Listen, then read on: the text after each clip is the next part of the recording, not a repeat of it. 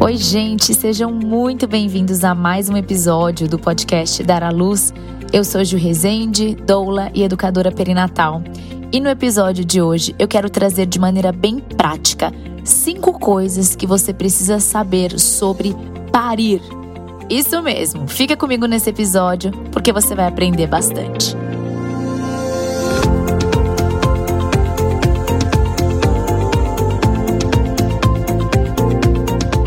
Inicialmente quero agradecer você que está aqui pela primeira vez, você que ainda não conhece o nosso podcast.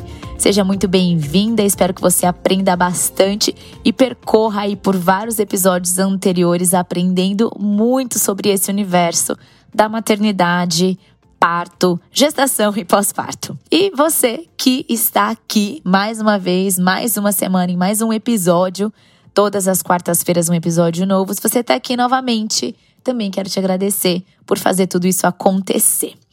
E antes de te passar os cinco pontos sobre parir, eu quero dizer que o verbo correto para uma mulher que vai dar à luz a um bebê é parir mesmo, tá bom, pessoal? Muita gente estranha um pouco, causa um estranhamento essa palavra ou um incômodo, mas é um verbo e esse verbo tem como significado dar à luz, partejar, ter um parto. Então não se assuste, não se incomode com esta palavra, com esse verbo parir, porque é isso mesmo.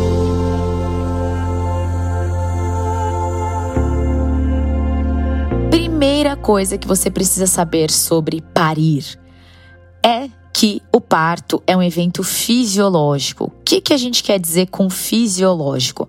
O parto é um evento natural. É um evento que acontece naturalmente no final de uma gestação, até que aconteça, para que aconteça o nascimento desse bebê, o corpo entra em trabalho de parto. O corpo da mulher entra em trabalho de parto. No final da gestação, vários hormônios vão aumentando os seus níveis, enquanto outros diminuem os seus níveis, e a partir daí, o trabalho de parto começa a partir de contrações uterinas que tem como objetivo fazer o quê? Expulsar esse bebê do útero através do nascimento. Então, é algo que deveria fazer parte da nossa vivência como mulher.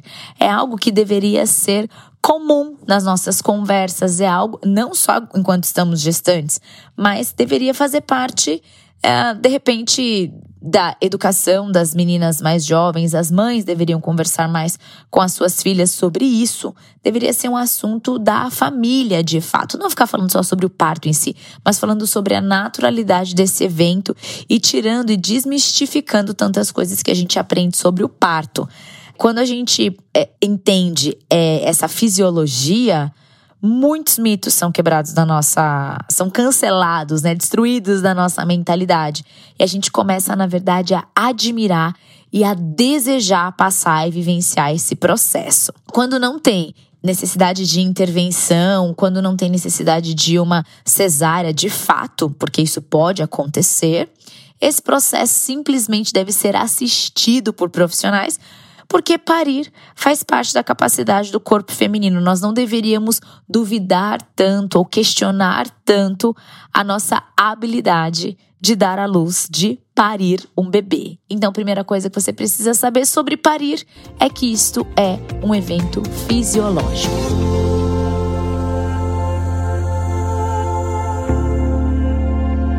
Segunda coisa que você precisa saber sobre parir é que não é simples parir no Brasil. Como assim, né?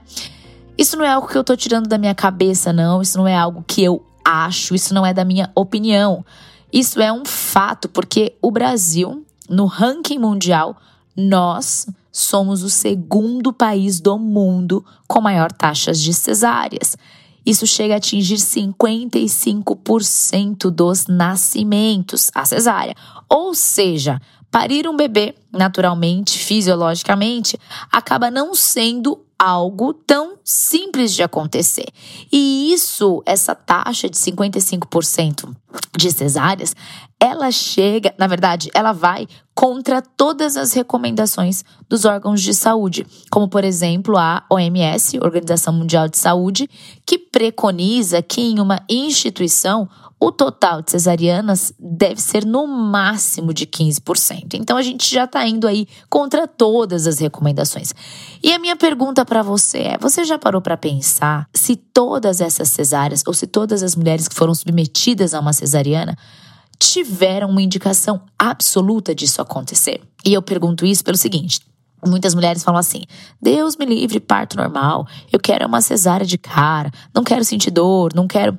Eu não tô aqui para julgar uma mulher que pensa assim, mas eu tô aqui para tentar entender que será que essa mulher fez essa opção ou essa escolha com todas as cartas do jogo viradas para cima?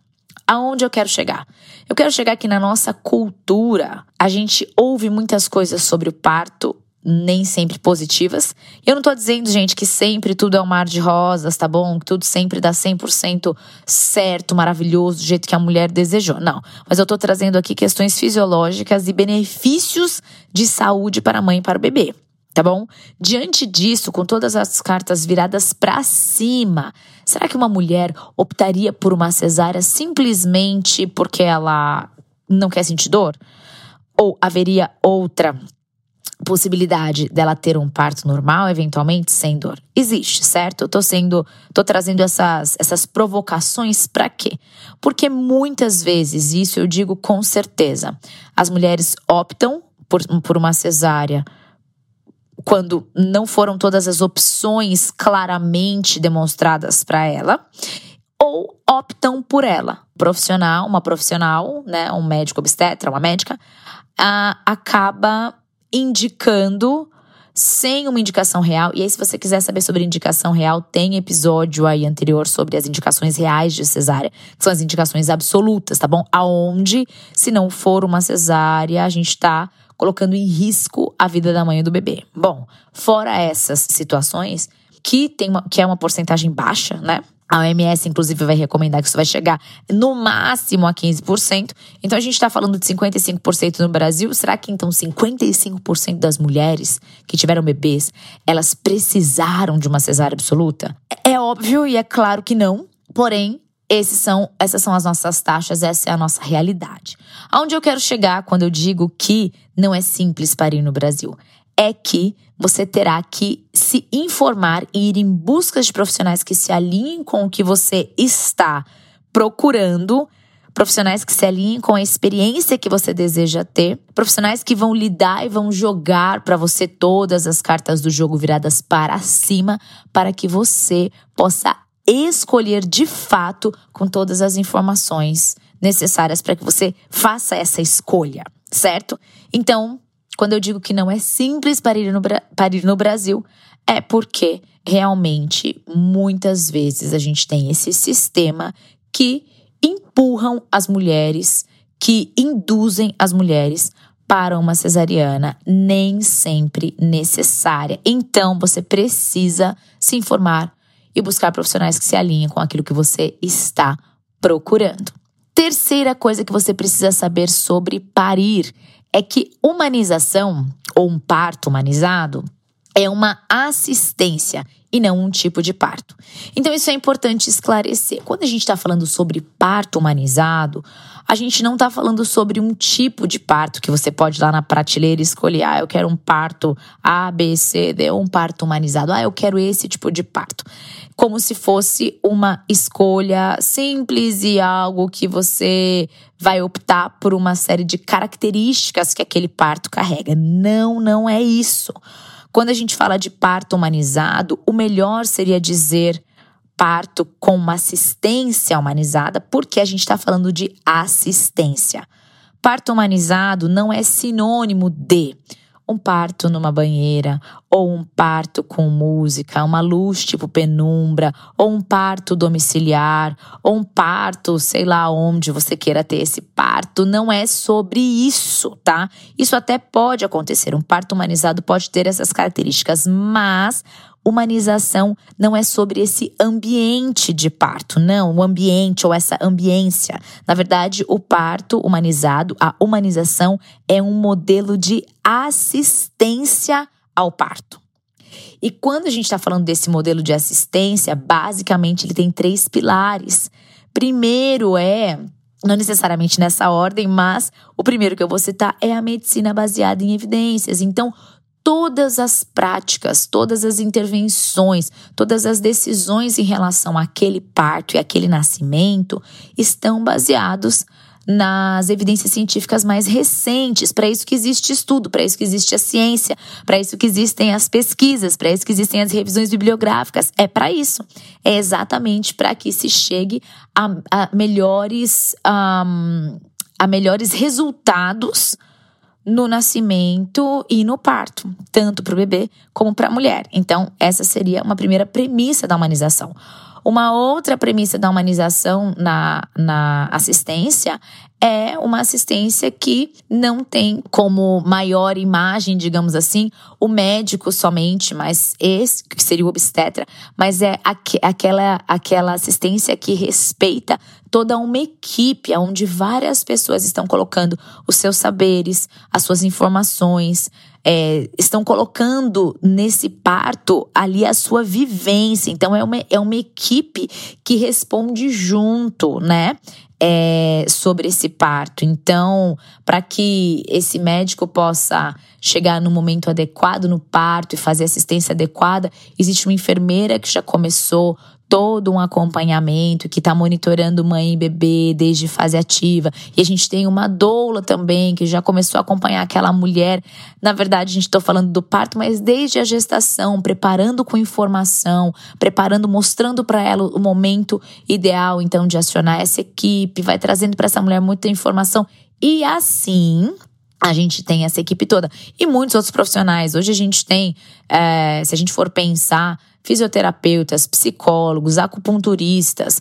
A gente tem no próprio hospital, né, ali na, quando é um parto hospitalar, no caso, as próprias enfermeiras, equipe de enfermagem, técnicos de enfermagem. Existe toda uma equipe que responde junto. Então, essa seria uma outra premissa.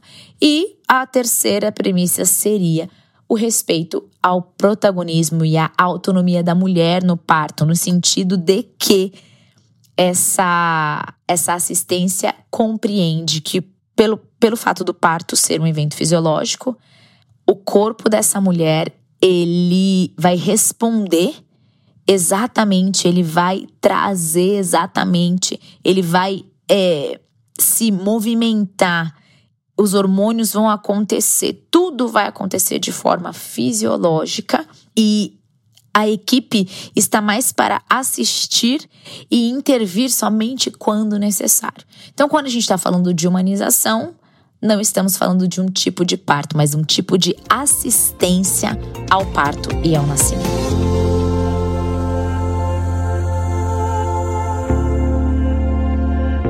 Quarta coisa que você precisa saber sobre parir. O seu corpo tem recursos para a dor. E isso é incrível de pensar, porque muitas mulheres temem a dor do parto. Muitas mulheres, o que mais temem em relação ao parto é a dor. O maior medo, a maior questão, o maior dilema. E quando a gente estuda mais, cada vez mais, a gente vai entendendo que o corpo tem recursos para lidar com essa dor. Claro que nós crescemos ouvindo muitas histórias negativas sobre o parto. Nós crescemos ouvindo de muitas mulheres que sofreram muito no parto. Nós crescemos ouvindo sobre mulheres que tiveram uma dor insuportável, uma dor que, que remetia a coisas muito ruins e assim por diante. Só que a gente precisa é, expandir o nosso olhar sobre a dor do parto e considerar sobre quais situações, sobre, sobre quais é, é, condições essa mulher estava naquele parto. Eu não estou aqui para julgar de forma alguma nenhuma mulher que sentiu uma dor absurda, não é sobre isso. Mas é que muitas mulheres que tiveram é, experiências muito ruins, a gente percebe que não era somente o ponto da dor. Havia outros fatores que colaboravam para que ela sentisse mais dor. Quer saber mais sobre isso? Tem episódios anteriores aí também sobre dor do parto. Mas o que dói no parto em geral são as contrações. Então a gente precisa olhar um pouquinho para as contrações. E o trabalho de parto todo é regido pelas contrações. Mas as contrações não são contínuas. Contrações são como ondas. Elas vêm, mas elas vão. E a hora que ela vai, a mulher tem um intervalo e nesse intervalo ela pode relaxar, ela pode descansar. Às vezes são minutos, às vezes segundos, mas ela pode descansar até que venha a próxima. E no intervalo das contrações, quando falamos de um parto fisiológico, tá? Um parto natural. No intervalo das contrações, o corpo libera endorfina, endorfina suficiente para causar o alívio, auxiliar o, alívio da dor. Por isso que algo suportável, pode ser algo suportável para a mulher. O que muitas vezes pode desarranjar esse, pode desajustar esse arranjo hormonal perfeito é o estresse, porque a gente tem um alto, um aumento de adrenalina e cortisol em momentos onde a gente não deseja, e isso vai acabar é, impedindo que a endorfina faça e atinja o seu objetivo de alívio, relaxamento, alívio da dor e relaxamento para a mulher. Então, buscar tranquilidade e confiança vão te ajudar a melhor, vão te ajudar a lidar muito melhor com a dor do parto, porque o seu corpo tem recursos para a dor. E quinta e última coisa que você precisa saber sobre parir é que o parto começa antes do nascimento. Eu coloquei até aqui esse começa entre aspas. É como assim começa antes do nascimento? Parece exagero, mas não é. Mas eu quero trazer aqui, através dessa frase, uma reflexão de que aquilo que você está cultivando durante a sua gestação vai impactar no seu parto. Por isso que começa antes do nascimento. O parto começa antes do nascimento. As informações que você está consumindo, as pessoas que você está escutando, as crenças que você, tá, que você está estabelecendo, tudo isso vai impactar no seu parto. E é muito, muito, muito raro uma mulher que não se preparou durante o parto, durante a gestação, não buscou informação, nada disso. É muito difícil, é muito raro que ela chegue no dia e tenha uma experiência maravilhosa, ou tenha uma experiência assim positiva, algo que ela curta viver. Por quê? Porque não saber sobre coisas como, por exemplo, você não tem informações sobre é, fases do parto, a, o momento certo de ir para o hospital, é, o momento certo de acionar a sua equipe, quanto tempo esse parto pode durar, as características de cada fase, o que esperar sobre de cada fase. É uma mulher que não sabe sobre as intervenções possíveis com, a, com ela mesma, então ela não sabe o que pode ser feito com ela. Tudo pode ser muito assustador na hora do, do parto.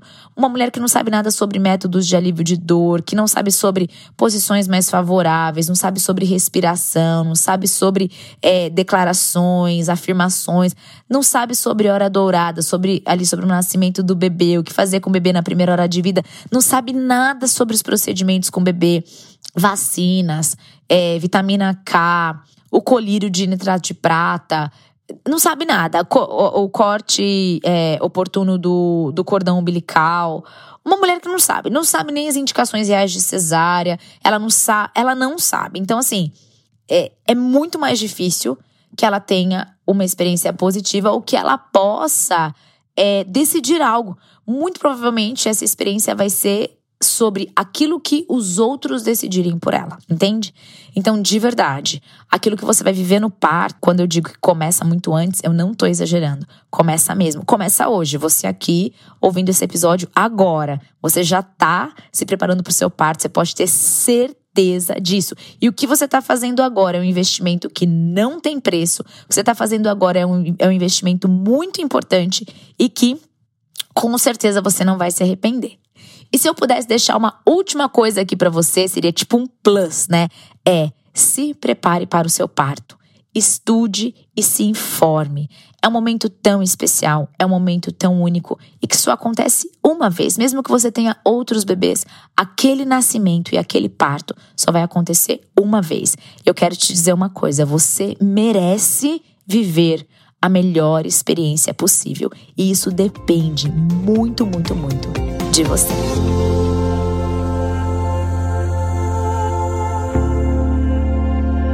E eu vou ficando por aqui com mais um episódio do podcast Dar à Luz. Se você puder compartilhar esse episódio clicando na setinha, enviando pro WhatsApp, enviando para suas amigas, enviando para suas amigas grávidas, faça isso. Também poste nos seus stories enquanto você estiver ouvindo o podcast para eu saber quem é você e me marca juliana.resende underline. Para você não perder nenhum conteúdo do Dar à Luz, comece a seguir o nosso podcast, ativa o sininho para você sempre ficar sabendo, sempre for notificado quando um episódio novo for ao ar. Se quiser deixar algum comentário, isso é possível se você estiver ouvindo pelo Spotify. Super beijo e até a próxima semana.